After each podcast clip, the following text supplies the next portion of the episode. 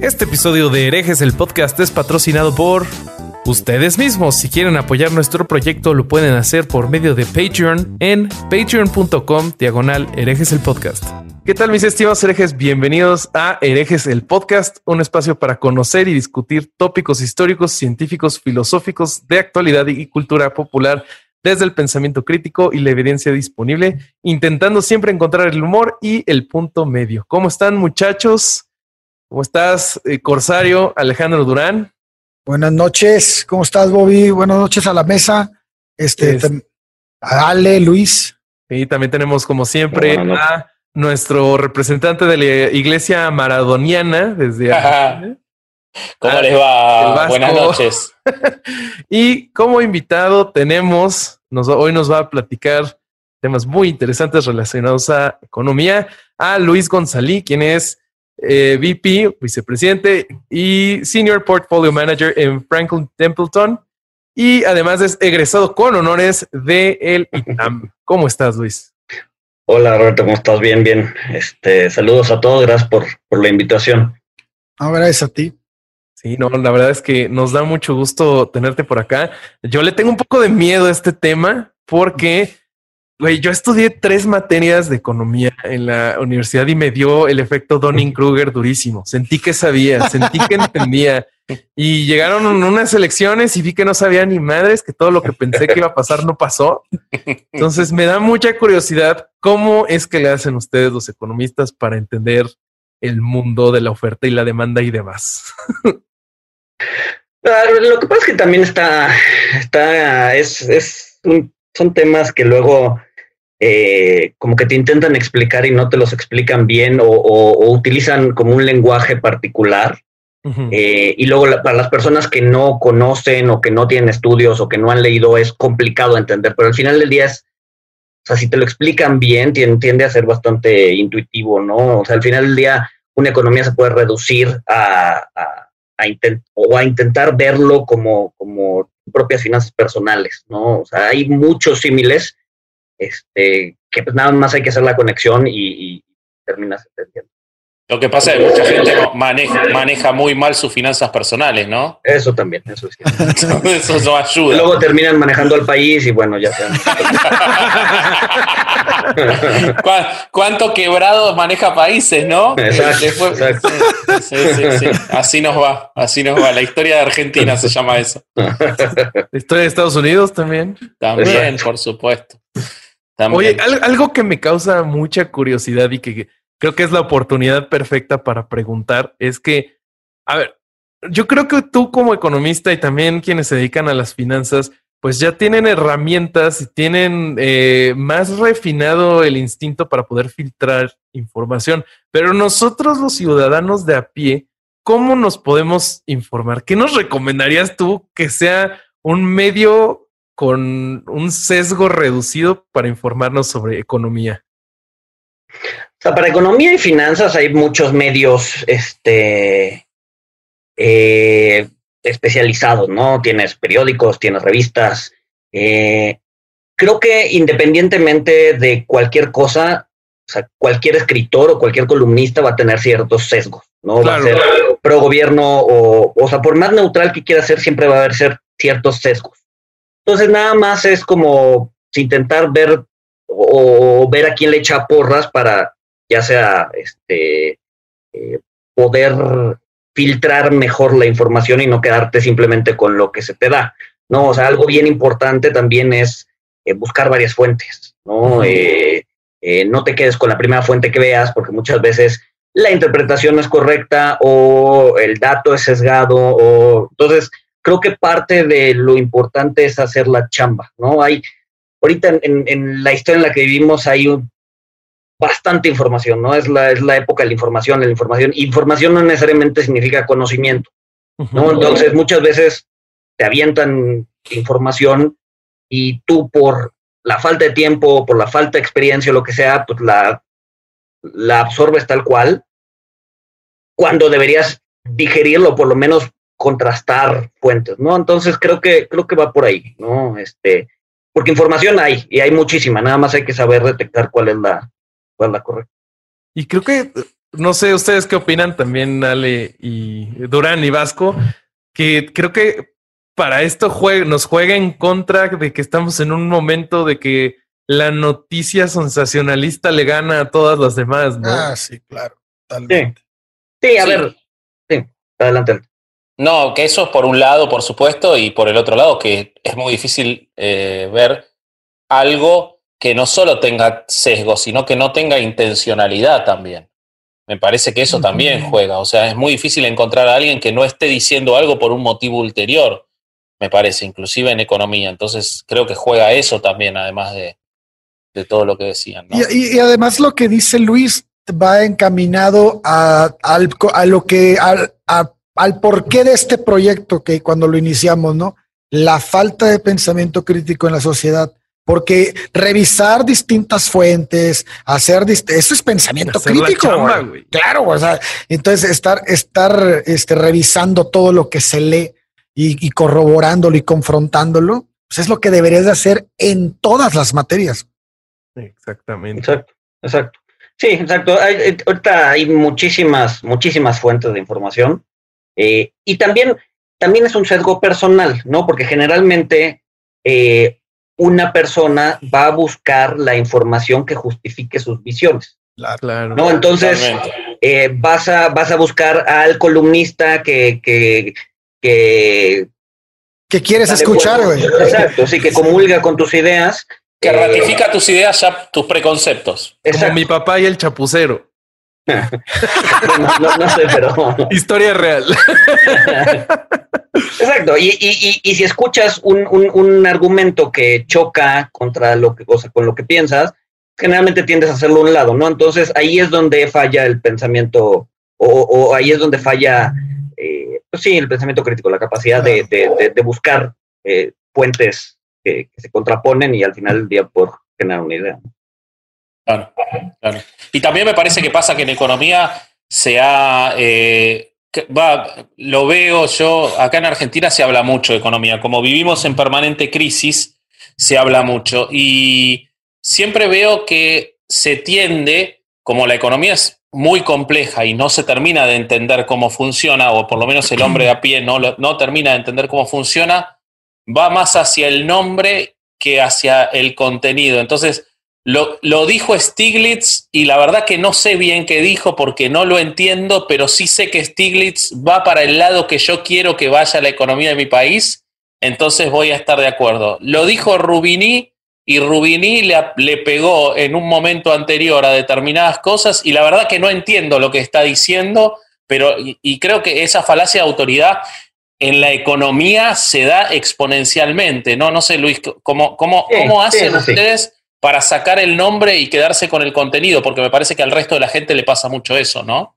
Sí, sí, no, a ver, sesgos, sesgos hay muchísimos, ¿no? Y ese, ese sesgo de autoridad es bastante común en los, este, en la economía y, en otras ciencias, este, pero sí, digo, la idea, la idea es justamente, eh, obviamente no, no, a ver, como, como economista o como financiero, pues no vas a decir, oye, es que Stiglitz en este caso tiene, o sea, no, no, no, no tiene razón, ¿no? Entonces, pues como que te pones en una posición de, de, pues, un poco de decir que el experto no sabe, ¿no? Entonces, eh, pues sí, digo, en, toda en toda la, economía funciona así, este, para las ciencias, seguramente de, ese tipo de, falacias. Bueno, falacias, pero Sí, sí, sí.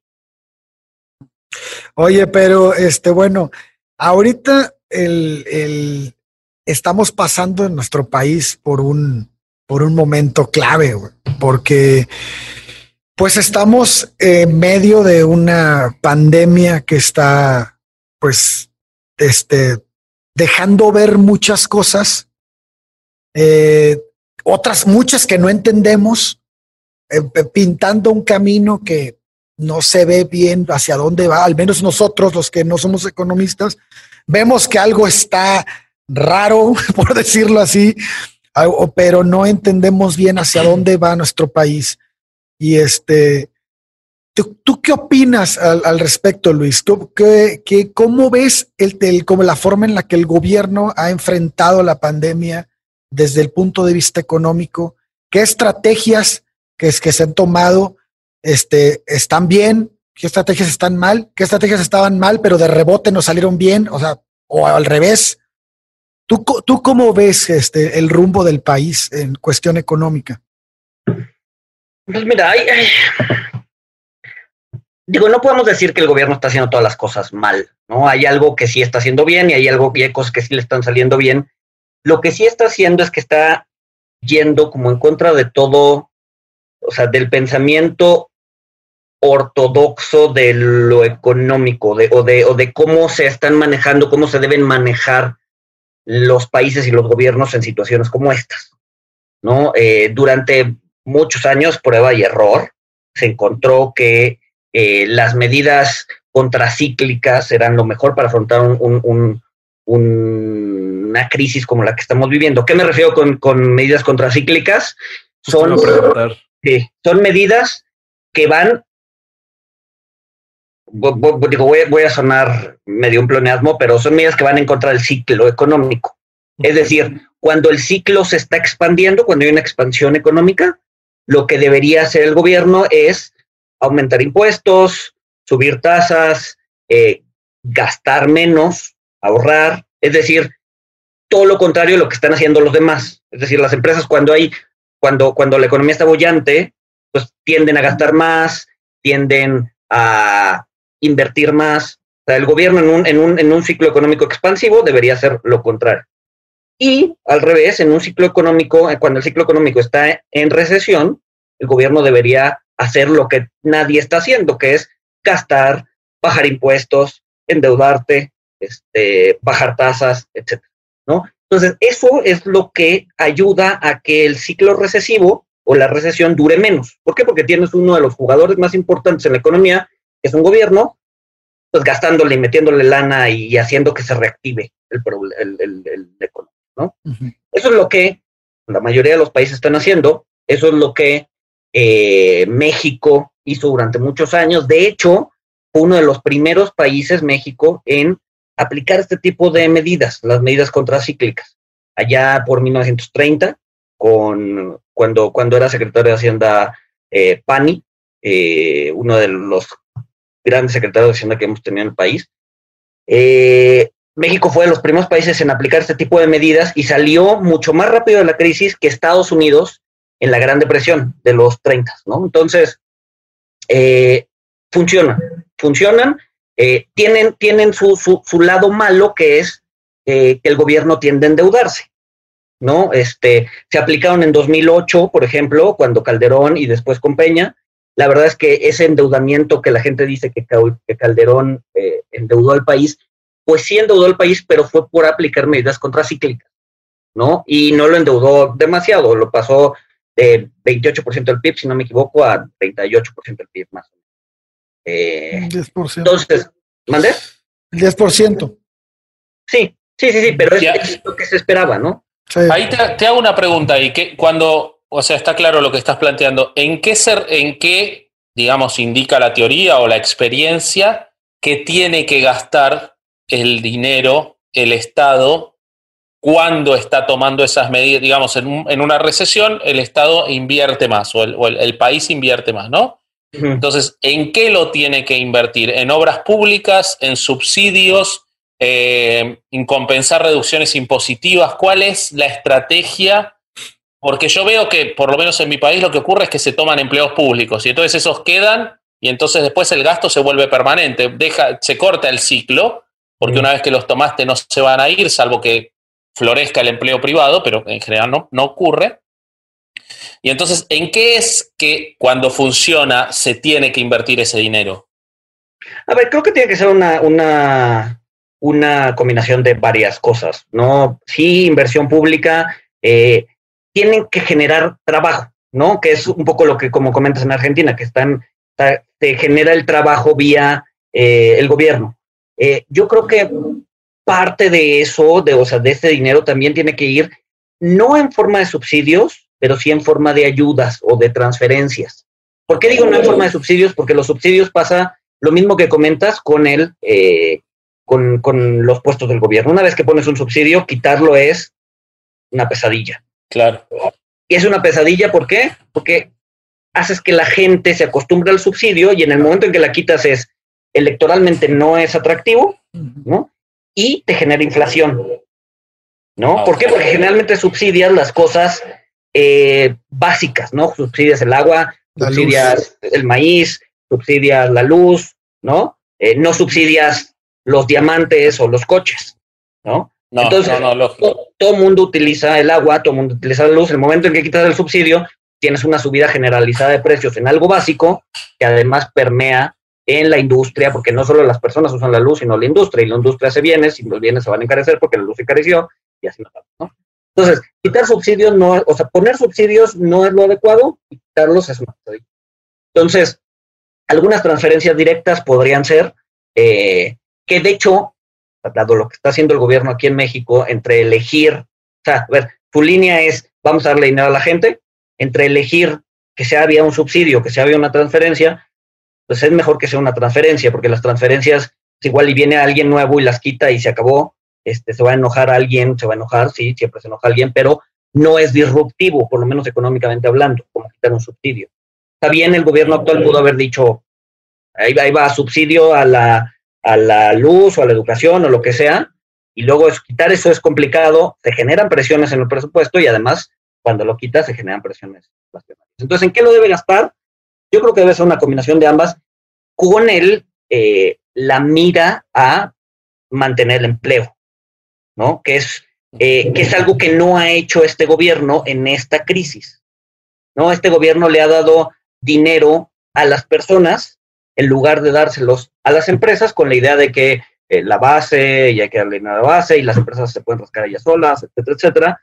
El problema es que el empleo o el, o el mercado laboral se ha deteriorado lo suficiente como para eh, que la mayoría del desempleo que estamos viendo sea desempleo permanente, es decir, la gente pierde su chamba eh, y recuperarla es complicado, ¿no? Vamos a ver lo que hizo Estados Unidos, por ejemplo, Estados Unidos, eh, mucho ese dinero lo mandó a empresas en forma de ayuda, en forma de algunos rescates, eh, incluso le mandó tal cual cheques a las personas.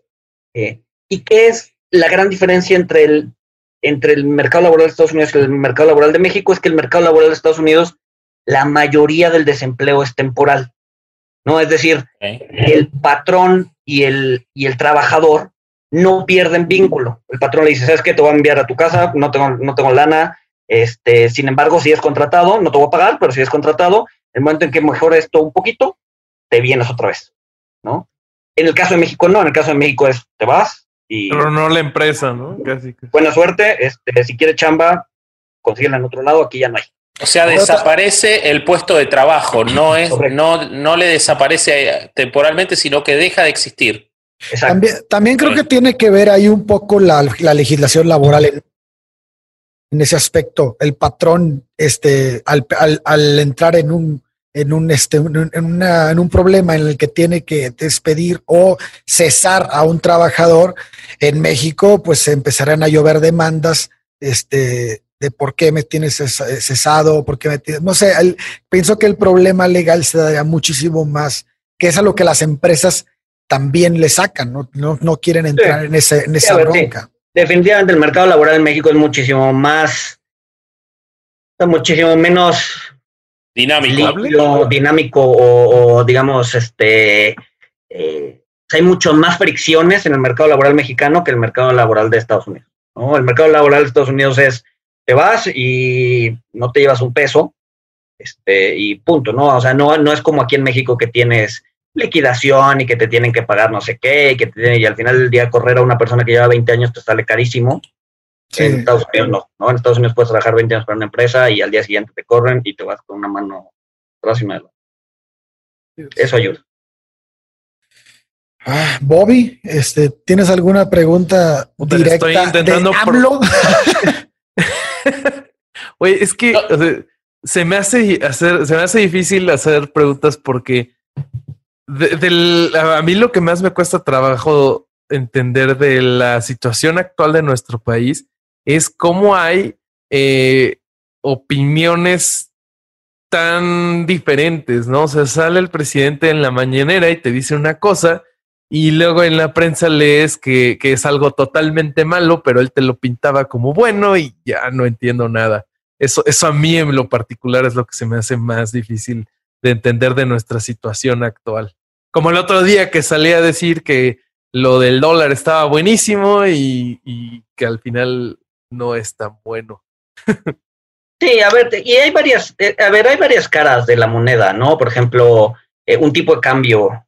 Eh, el tipo de cambio siempre ha sido como la bandera de, de victoria. De la administración. ¿no? Exacto, ¿no? Si, si el tipo de cambio se deprecia, entonces es un mal presidente, y se aprecia, entonces tuviste una buena gestión, cuando no necesariamente es cierto. O sea, al final del día, al gobierno como tal, le interesa, o sea, le, conviene tener un tipo de cambio depreciado.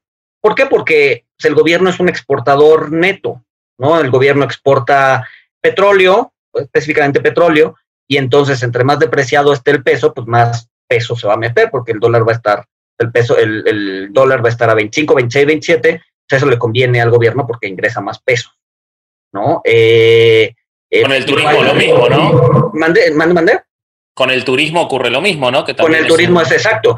E, e, e, o sea, que el tipo de cambio se deprecia en cualquier economía hace que la economía se vuelva más atractiva para el inversionista extranjero. ¿no? Entonces, eh, si alguien se estaba pensando en ir a México o no, si te deprecian el tipo de cambio, pues igual ya tus vacaciones están más baratas, entonces vas a México.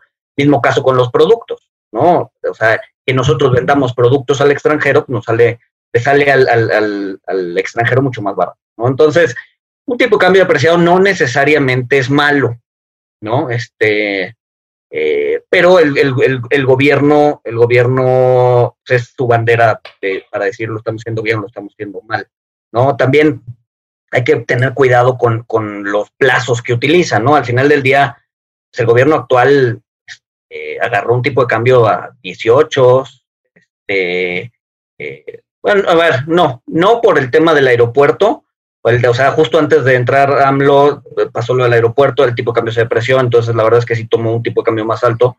Pero, pero por ejemplo, antes de la pandemia, el 31 de diciembre del año pasado, tipo de cambio rondaba en, los 18 y medios, ahorita está en 21. La verdad es que todavía no hemos regresado a los niveles de pandemia, ¿no? Entonces tampoco es como que pueda eh, cantar mucha victoria, ¿no? Seguimos con un tipo de cambio depreciado. ¿Nos afecta? Mm, no necesariamente. No, no, no necesariamente es malo tener un tipo de cambio débil. Oye, ya, o sea, justo algo que también te quería preguntar es que la actual administración se jacta mucho de no ser conservadora y no ser neoliberal y todas estas cosas. Pero hemos visto que en otros temas, como por ejemplo la legalización de ciertas drogas de uso recreativo o este apoyo al aborto legal, eh, seguro y gratuito, pues nos están dando como uno esperaría de alguien que tiene una bandera liberal. En temas de economía, ¿tú cómo ves a la actual administración? ¿Están comportándose como prometieron comportarse o es diferente? Yo creo que, a ver, yo creo que AMLO utiliza las palabras conservadoras y neoliberales, digo, y liberales no como están en el contexto actual, sino como están en el contexto de hace 150 años. Así es, Sí, porque ese, o sea, Benito Juárez era liberal, los conservadores son los que querían traer a Maximiliano, entonces los conservadores son los malos, o sea, ese es el contexto que utiliza. Entonces, ¿e-, ¿es liberal o no en el contexto actual? Yo creo que no es ni uno ni otro, ¿no? Tiene, tiene sesgos hacia los dos lados. O sea, hacer al Estado, por ejemplo, eh, mucho más delgado, pues eso no es socialista, no es comunista, no es, ¿no? O sea, es, eso es bastante neoliberal, ¿no? Hacer, hacer al Estado.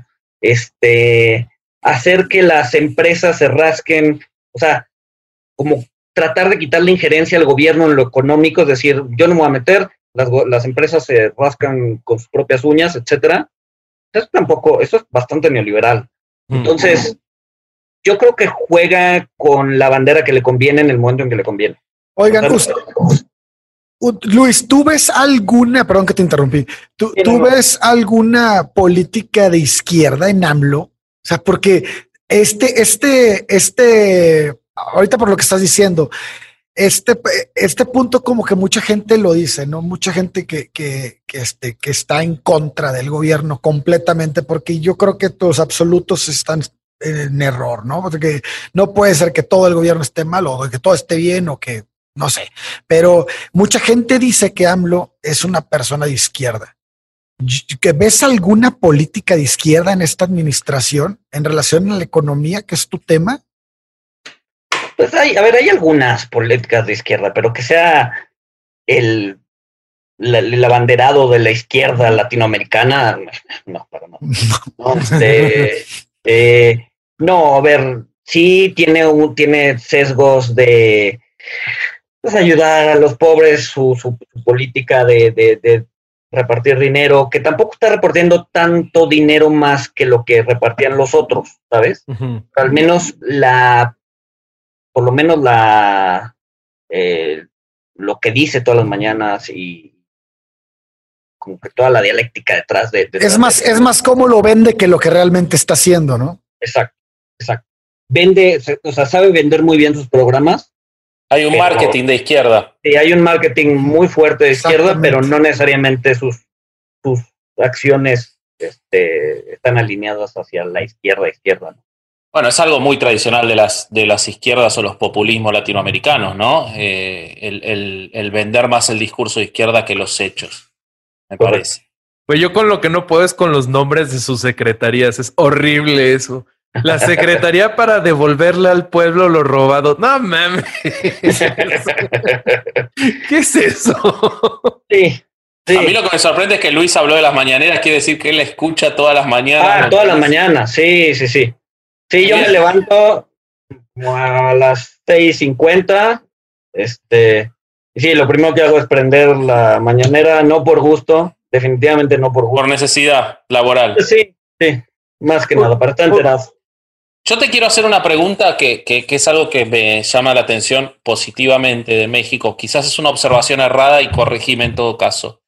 Pero yo veo, a diferencia de, otros países de Latinoamérica, del mío que me ocupa, pero también de, de otros, que Brasil y México logran separar su economía de su política. O sea, más allá de cómo vaya la percepción política de turno o cómo vaya eh, la, tanto desde el discurso como desde la actividad, ya sea en materia no solo de, discurso político, de dialéctica, sino de seguridad, de relaciones internacionales, de, de, un montón de cosas, logran separar y las economías son estables. Es decir, la inflación es más o menos la misma a lo largo del tiempo. La cotización de la moneda con relación al dólar, si bien hay variaciones, no se dan grandes devaluaciones el, desempleo se mantiene a lo largo del tiempo sin importar quién gobierne. las discusiones son más políticas que económicas. En, la Argentina y en otros países,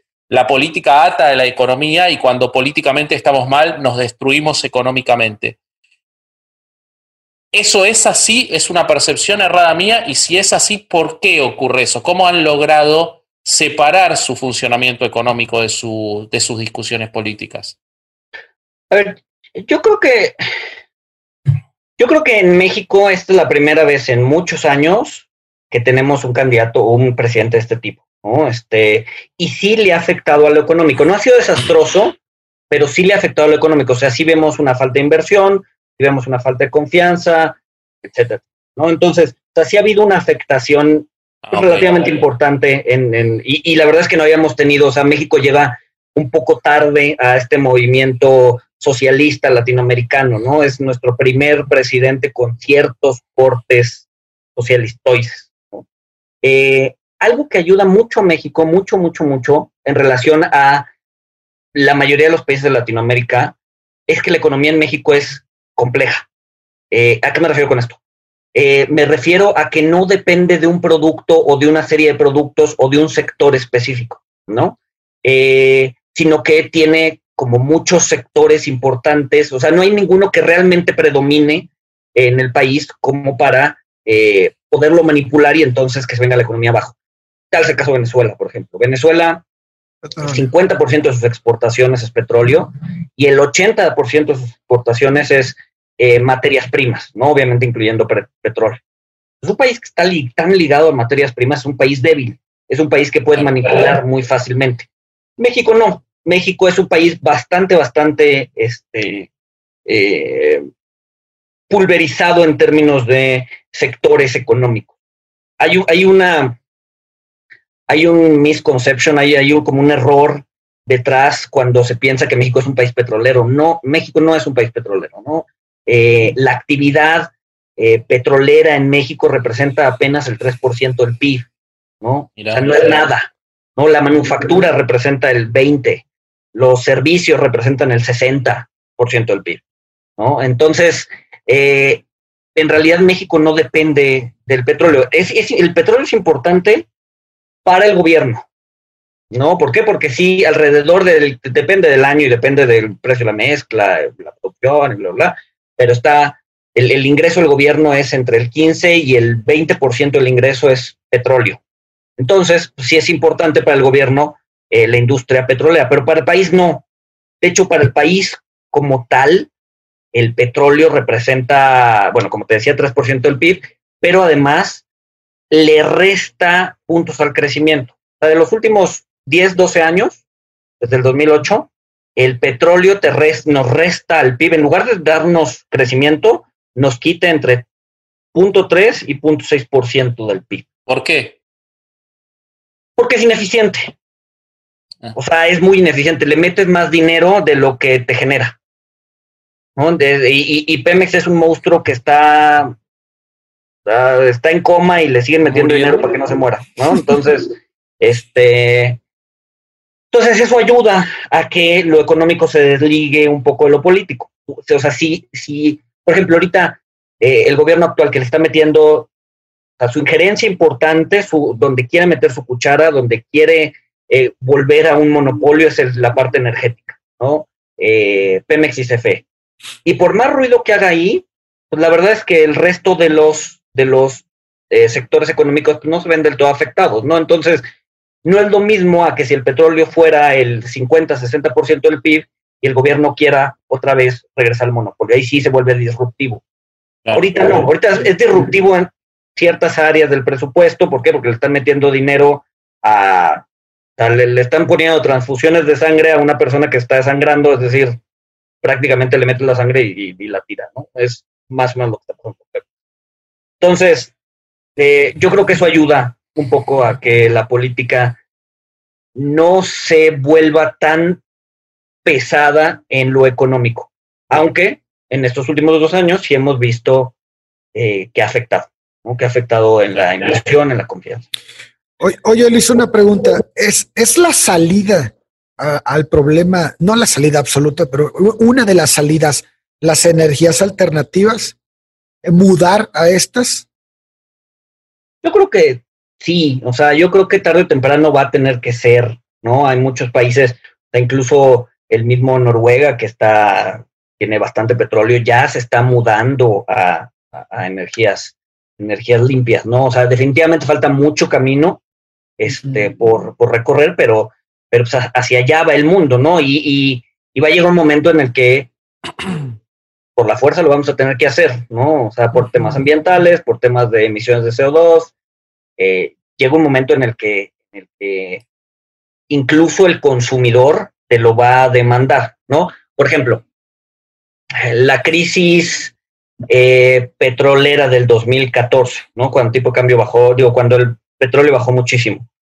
Eh, obviamente, al, bajar el petróleo, pues las empresas dejan de recibir menos, las empresas petroleras, y deciden dejar de invertir menos. ¿no? En CAPEX, en, capital, en, inversiones físicas.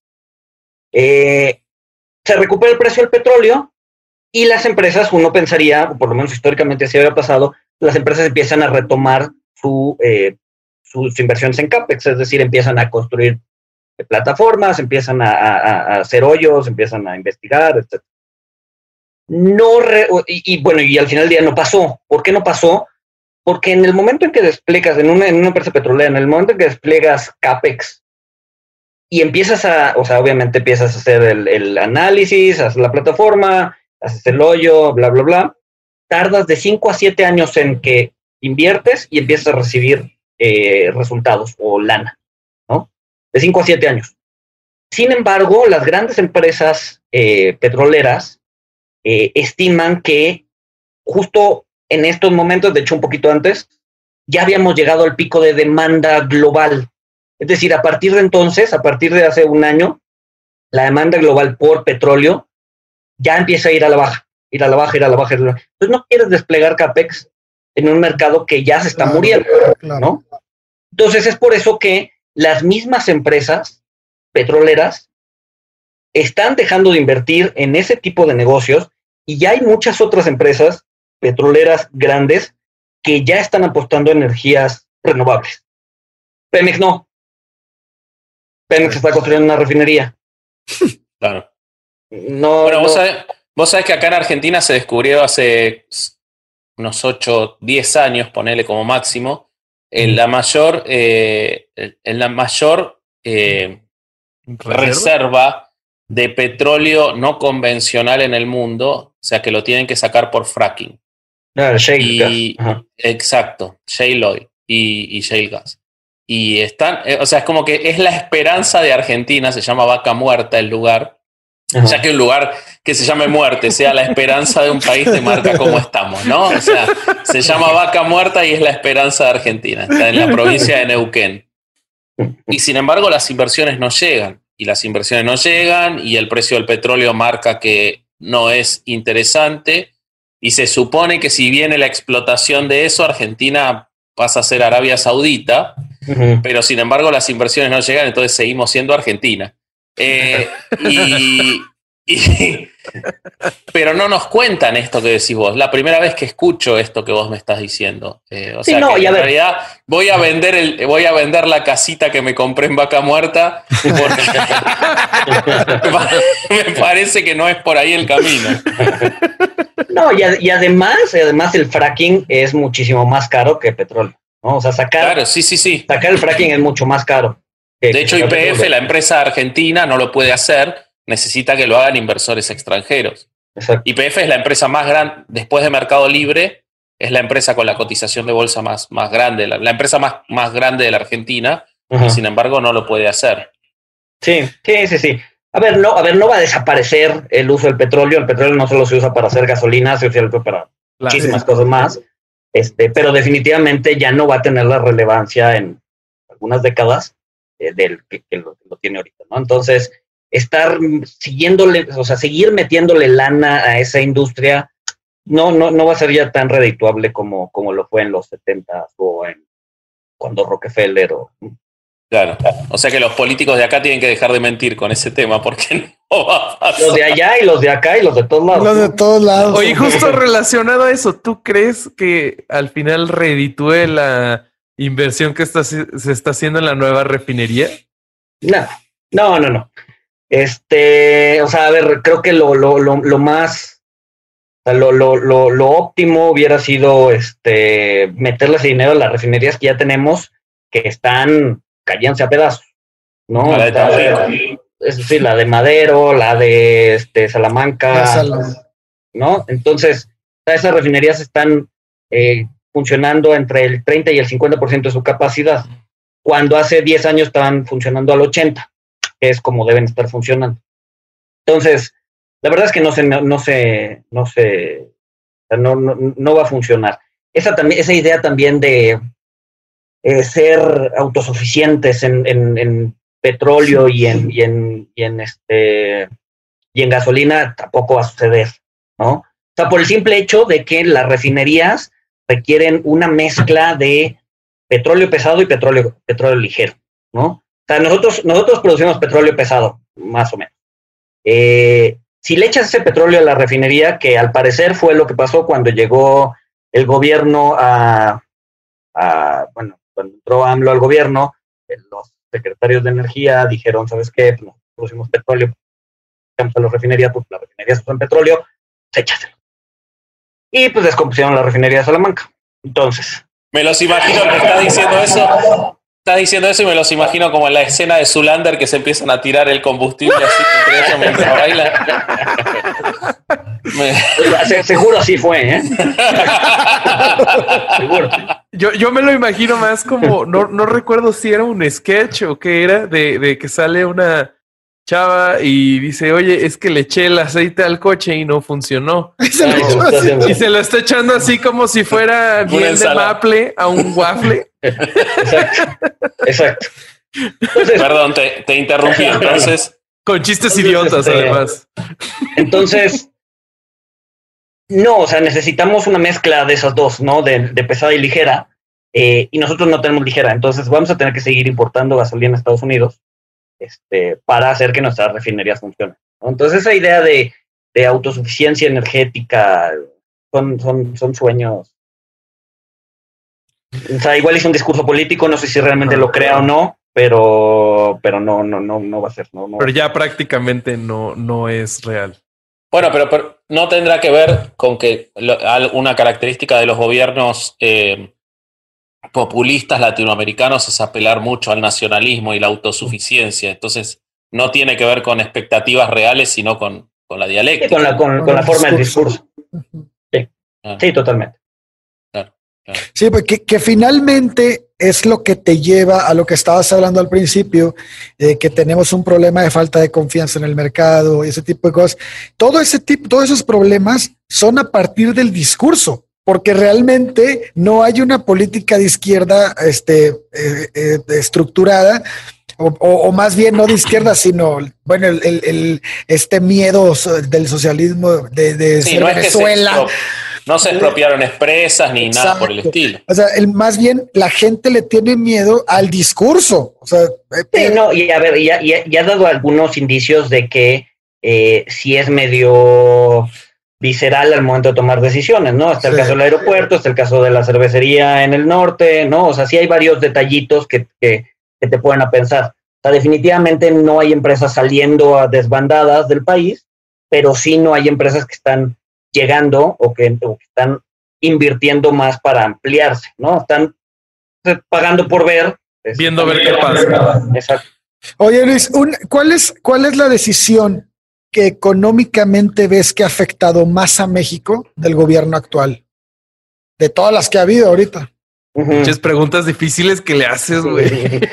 no, bueno. creo que, creo que, no viene nunca más. creo que hay varias, ¿no? O sea, tienes el aeropuerto, o sea, la cancelación del aeropuerto no tuvo sentido eh, ¿Podrás explicar lo del aeropuerto para, para los que no son mexicanos? Como, como o para los que somos mexicanos y no lo entendemos al 100%. ¿Qué es, ¿Qué es lo que pasó? O sea, definitivamente cualquiera que haya viajado a la Ciudad de México, a mí me tocó muchas veces, nos damos cuenta que el aeropuerto de la Ciudad de México no da para más. Es una cosa de hace 70 años. O sea, uno imagina que, que viajó en el tiempo, no, no, no estéticamente, sino porque no brinda ningún tipo de de comodidad ni de posibilidad hasta temporal al pasajero. O sea, eso es un hecho. Ahora, ¿qué pasó? ¿Qué es lo que ocurrió en la discusión de tenemos que cambiar esto? Pues sí, a ver, grandes rasgos, eh, el aeropuerto, como dices, ya no da para más. Eh, la idea era cerrar esas dos terminales que existen para hacer una, eh, varias terminales cerca en, en, lo que era el lago de Texcoco, que según el gobierno está lleno de fauna y flora y animales en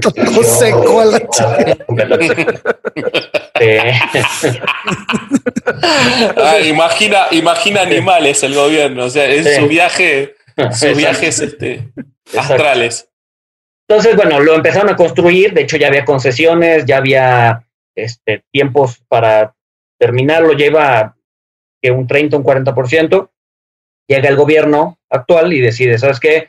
Esto está plagado de corrupción, eh, vamos a cancelarlo. Eh, obviamente cancelarlo, o sea, dado que había además estructuras de, endeudamiento adentro del aeropuerto, entonces eso implica eh, sentar a los tenedores de los bonos para decirles, ¿sabes qué? Vamos a, vamos a hacer nuestro chistecito y además tenemos que pagar, seguro hay penalidades que, hay que cubrir por, por no cumplir el contrato. Entonces, bueno, terminaron gastando muchísimo dinero en cancelarlo y terminaron moviéndolo a un aeropuerto militar, que es este eh, de Santa Lucía, que está como a una hora, hora y media del aeropuerto actual. Este, van a dejar el aeropuerto actual funcionando, se supone que le van a meter inversión para mejorarlo, y el de Santa Lucía lo están ampliando para hacer un segundo aeropuerto. ¿no? Entonces, la idea del gobierno es tener, en lugar de tener un aeropuerto central, es tener tres aeropuertos, eh, uno que es el vigente, dos que es Santa Lucía y tres que es el aeropuerto de Toluca, que está 45, bueno, como una hora de la Ciudad de México, dependiendo de dónde salgas de la Ciudad de México, este, para dar servicio como al, al espacio aéreo. ¿no? Sin embargo, bueno, hay muchos estudios que te han dicho que pues, es muy difícil mantener esos tres aeropuertos funcionando por la forma en la que eh, están dispuestos, el tráfico aéreo, etcétera. Eh, entonces, bueno, esa decisión de echar para atrás, eh, pues fue lo que causó la mayor, la mayor, el mayor problema al inicio del, del, sexenio. Y no solo eso, sino que además los portavoces de la decisión te daban el mensaje al revés, es decir, o sea, sin mencionar nombres, muchos eh, funcionarios o gente que después era fue parte del gabinete o es parte del gabinete de, AMLO, se juntaban con empresarios, con las AFORES. Las AFORES son estas eh, entidades que ven los fondos de pensiones públicos. Este, se, se, juntaban con ellos y decían, ¿sabes qué? No se preocupen por el endeudamiento o por la deuda emitida al aeropuerto, no se va a cancelar. No se va a cancelar, no se va a cancelar, no se va a cancelar. Canceló.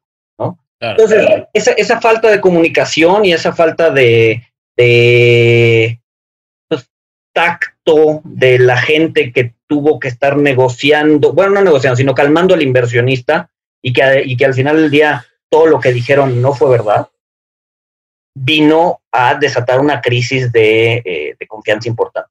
Entonces, creo que esa fue la primera, este, en términos económicos, que, que, que, afectó, que afectó al país. Después tienes temas de no querer endeudarse, que es justo como lo, empezaba, ¿no? Hablábamos de las, de las eh, medidas contracíclicas. El gobierno actual está haciendo todo lo contrario, ¿no? Que son las medidas procíclicas, es decir, juegan al mismo ritmo que el ciclo o en la misma, en la misma dirección que el ciclo. Es decir, cuando hay una crisis, se hacen lo que todos los demás están haciendo, que es ahorrar, recorto, no han subido impuestos, pero pues, ahí, o sea, en el presupuesto que acaban de entregar hace poquito hay algunos gestos de que sí va a haber ciertos impuestos nuevos.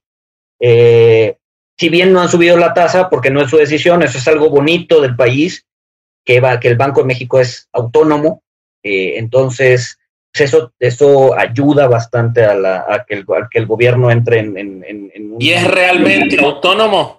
Sí, sí, sí, sí. Eso, la verdad es que es uno de los grandes orgullos de, la economía mexicana, ¿no? Esa autonomía del Banco de México y se ha, y se ha demostrado en varias, o sea, en varias ocasiones el gobierno ha querido como meter mano a la autonomía del banco.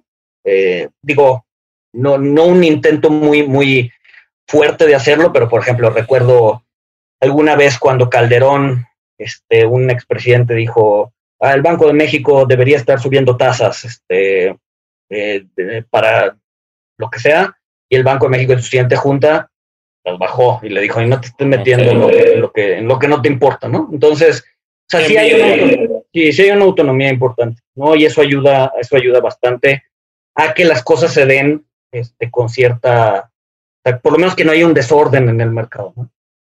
Este, entonces, bueno, el Banco de México sí ha bajado tasas, que es lo que corresponde hacer en, situaciones como estas, pero pues tiene ese lado fiscal, que es todo el tema del presupuesto, en donde pues sí te aumentan un poco impuestos, eh, si recortas, o sea, no, no, no, estás, estás haciendo que la recesión se vuelva más, más, este, más larga. ¿no? Digo, nada más para, para, para ponerme un poco en contexto, la, la, la cifra, justo el, el, número del segundo trimestre eh, en términos de descenso del PIB nos llevó atrás cerca de nueve años en términos de crecimiento económico. ¿no? Nos llevó al 2011, ¿no? Este, en términos del PIB corriente. ¿no? Entonces, eso es lo que hace cuando, este, cuando, cuando no pones las medidas adecuadas. un poco más y Maxi Rodríguez les hacía el gol de vuelta. Qué, bueno que no fue. oh, la tristeza hubiera sido insoportable. lo he hecho bien, lo he hecho mal. A ver, vamos a hablar también de algo positivo que es eh, que ha salido de todo este manejo de, de, la crisis y puede ser el tema del endeudamiento. O sea, cuando, cuando AMLO sale a decir no se más el país, etcétera, etcétera, ah, es, es, falso. Eh, sí, el endeudamiento ha crecido. Mucho ha sido en parte por la depreciación del tipo de cambio y por la falta de crecimiento, que igual y eso no tiene tanta injerencia el gobierno, este, pero sí también ha habido déficits, es decir, sí se ha emitido deuda nueva, ¿no? En, mucho menor medida que muchos otros países, incluyendo Latinoamérica. Sin embargo, gracias a que eh, ha hecho este eh, ¿cómo se dice? medidas procíclicas, eh, gracias a eso, el endeudamiento no ha crecido más. ¿No? Entonces, quizás cuando termine todo esto y se dé la recuperación, que vamos a tardar un poquito más, etcétera, etcétera, nuestra posición fiscal en comparación a otros países va a ser mucho más sana. ¿no? ¿Por qué? Porque no vamos a tener tanto endeudamiento como, como otros países. No digo nada para ponerles así medio en contexto. Si bien México se espera que crezca su, su deuda entre 7 y 10% del PIB este año, Brasil va a crecer como en 20, Colombia va a crecer como en 20, ¿Por qué? Porque ellos sí se están endeudando muchísimo más fuerte e incluso sin mucho espacio fiscal, ¿no? La deuda de Brasil ya está por llegar a cerca del 100% del PIB, mientras que la de México está 52, ¿no? Entonces, eh, a pesar de que no tienen espacio fiscal, se están endeudando muchísimo y México sí se ha permanecido un poquito más prudente en ese sentido, ¿no? Y eso sí es algo que hay que reconocer un poco del gobierno, digo que no, no, no es lo ideal, pero al menos ha mantenido la línea de disciplina fiscal que eh, tuvieron los, los, gobiernos anteriores. Es decir, siempre, siempre puedes decir Bolsonaro es peor. Eso es, eso es positivo, digamos. Sí. es en la situación que estés, puedes decir Bolsonaro es peor. Exacto. A menos que seas Trump, igual y ahí están más cercanos, ¿no? Híjole. Oye, justo sobre, sobre Trump, ¿seguimos igual de atados que siempre a nuestros vecinos del norte? ¿O ha cambiado esa situación?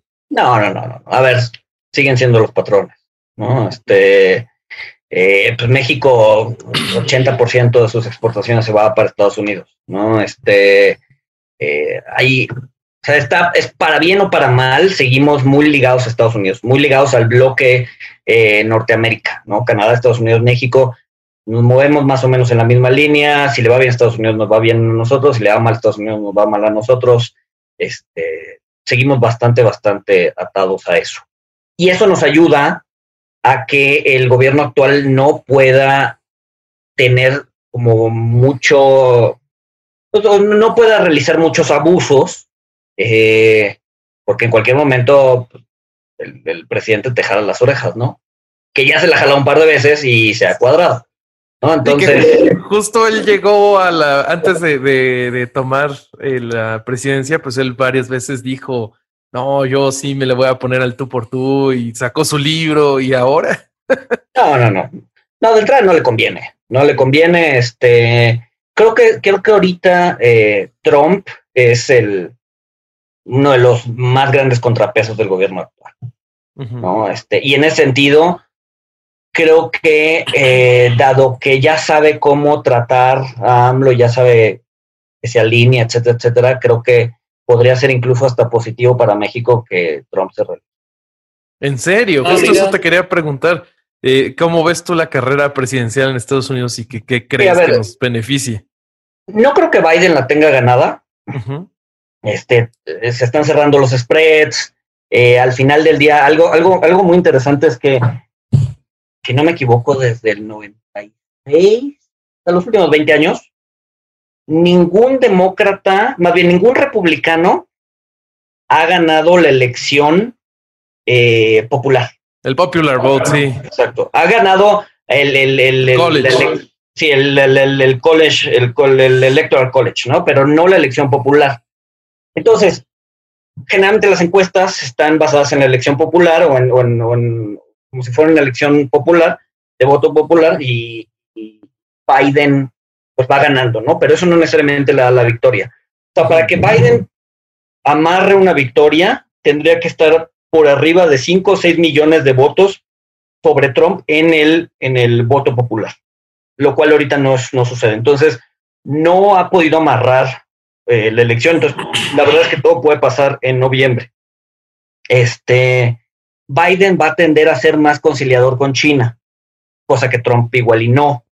Entonces, la verdad es que la bronca que traen China y Estados Unidos nos ha beneficiado a nosotros. ¿En serio? Sí, claro, sí, porque al final del día, eh, pues es mucho más fácil poner una empresa aquí que poner una empresa en China.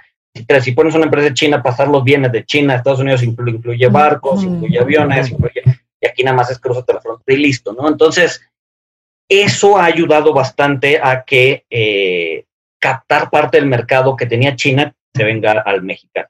Mm.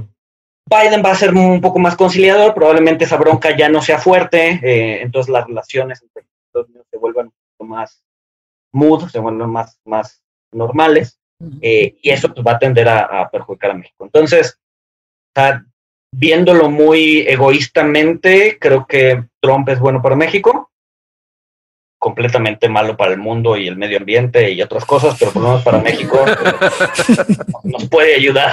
Y para las mujeres jóvenes Biden, cerca de él. Tampoco Biden va a traer la revolución eh, de, del, mundo liberal, me parece, ¿no? Es un no, no, no. Pero por lo menos conservador del lado demócrata, me parece. Sí, sí, totalmente. Entonces, probablemente nos beneficie que Trump incluso como, como, como contrapeso del poder en México. No, no, al final del día no sabemos cómo se va a comportar Biden en la relación bilateral. No sé si vieron, eh, bueno, ya ves que AMLO fue para la firma del tratado y no fue muy bien visto por eh, Biden, por, bueno, en general, porque era año electoral, entonces era para firmar el, poder de Trump, etcétera, etcétera. No se vieron el, justo el 16 de septiembre o el 15 de septiembre que Biden puso un tuit felicitando a varios países latinoamericanos por su independencia y no puso a México. No, no lo entonces, entonces, o sea, muchos analistas políticos dijeron... Qué perra, ¿eh? Qué perra. El costo de hacer enojar a uno de los candidatos, ¿no? Entonces... Mira si, mira si Biden termina construyendo el muro. Exacto. Exacto. Entonces, ahora, sí que más vale más, ¿cómo es el, cómo es el dicho? Es eh, malo conocido que bueno por conocer. Entonces, por, lo menos Trump hace la chamba y, y, y, a nosotros nos peso, etcétera. Pero fíjate qué buenos datos, güey. O sea, eso es, yo no, no había, no había, este, no había forma en que yo hubiera llegado a esas conclusiones. Hablar con Luis. Yo creo que este es de los episodios que yo voy a volver a escuchar después. sí, güey. Voy a seguir aprendiendo de cosas que en el momento se me fueron, porque sí siento una cantidad de información y de análisis que yo personalmente no había, no, no había encontrado. No, pues a la orden, a la orden. Yo quería preguntarte, Luis, antes de cerrar, ¿cómo, cómo ves vos el panorama? Eh, de México ya lo planteaste, que, que, va a tardar el crecimiento, pero que se han tomado medidas que va a hacer que sea menos duro que Colombia, que Brasil. ¿Vos ves un panorama desalentador para, eh, para Latinoamérica en general después de todo este cimbronazo? Argentina se calcula que va, va a tener una, una, pérdida en el, en el crecimiento, de un decrecimiento del 12%. Eh, ¿qué, ¿qué, vos ves que la situación en general va a ser compleja? Yo creo que sí. A ver, yo creo que los siguientes dos, tres años va a ser complicado, este, porque ahorita estamos viendo para la punta del iceberg, ¿no? Hay muchos problemas debajo, problemas de solvencia, probablemente de bancos, no en el caso mexicano, o sea, yo creo que, a ver, todavía podemos ver algunos bancos quebrar, pero no bancos grandes, bancos, no bancos sistémicos. Eh, y yo creo que en Latinoamérica va a ser, va a ser igual, ¿no? Hay, no sé si ubiquen lo que es el Gini. El Gini es esta, medida de desigualdad.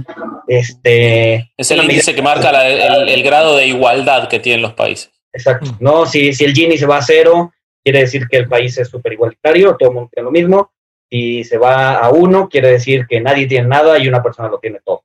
Cualquier número entre 0 y 1 te marca grados de desigualdad.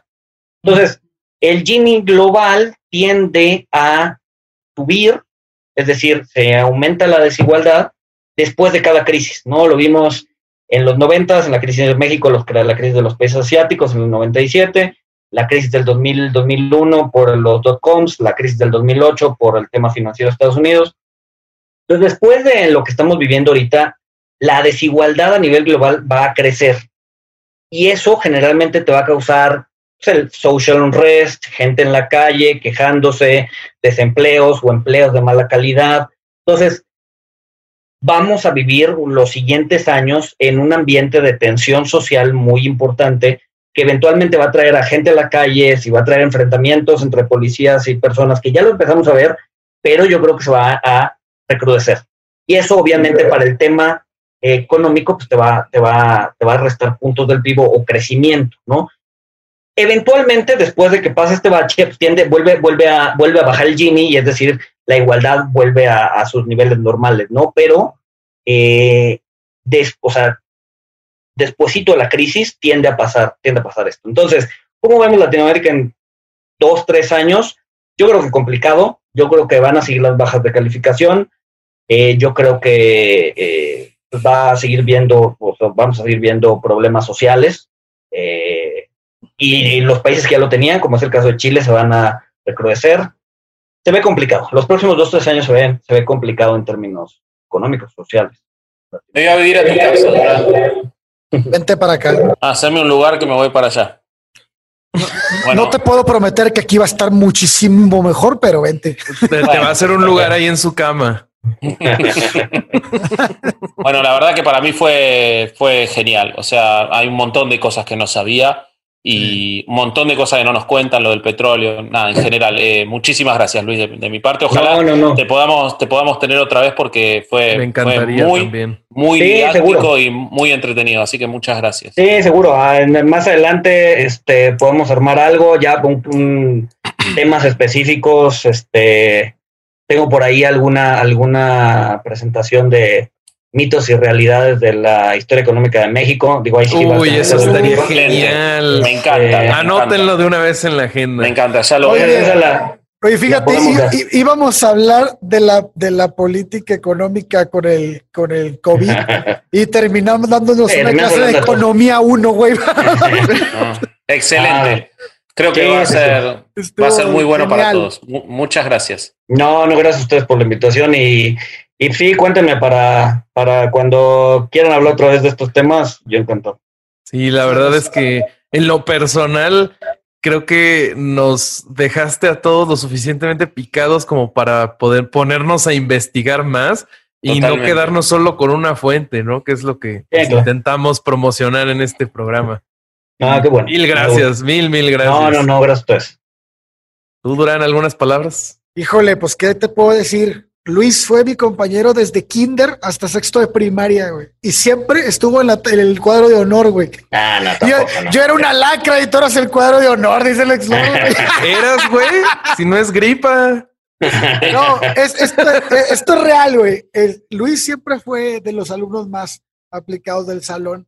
Y este. Que mejor pintaba en kinder o qué. Y, no, y no cambió, y, no cambió, güey, hasta su carrera y, De hecho, Durán sigue sexto de primaria y vos terminaste hace rato. Él está tratando. No, yo me retiré, el sexto me retiré después del tercer fracaso.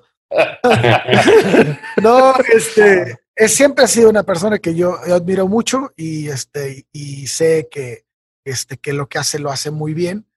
Y bueno, pues muchísimas gracias por, por haber aceptado la invitación, Luis. Y no, gracias. Gracias a ustedes por la invitación. Este, y bueno, pues que. Cerramos hoy. Este va. Este tengo seis minutos y se me va a apagar la computadora porque no tengo cargador. Ah, pues este no. No, parece que no tenía seis minutos. No fueron seis. Estimada audiencia, tenía seis segundos. Roberto no distingue entre minutos y segundos. Es un problema que tiene de chico. Él tiene unos relojes. Es que acuérdate que está virolo. Claro, claro. Entonces él no sabe si son seis segundos o seis minutos. Este va a ser un gran cierre. Así que bueno, Lo voy a hacer yo. Gracias, Luis.